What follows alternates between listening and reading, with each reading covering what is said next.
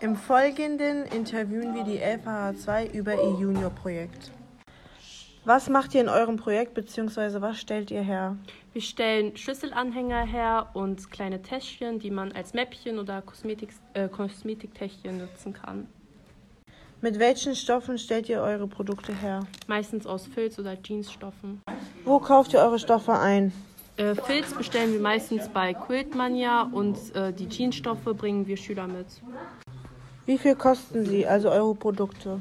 Also die Täschchen, da gibt es äh, verschiedene äh, Preise. Die größeren kosten 9,95 Euro, die kleineren 8,95 Euro und die Schlüsselanhänger kosten 2,95 Euro. Wie lange braucht ihr für ein eurer Produkte? So 10, 10 bis 20 Minuten. Überlegt ihr euch jede Woche ein neues Produkt? Ja, meistens. Es gibt immer noch so ein paar andere Accessoires an diese Täschchen oder sowas, aber ja.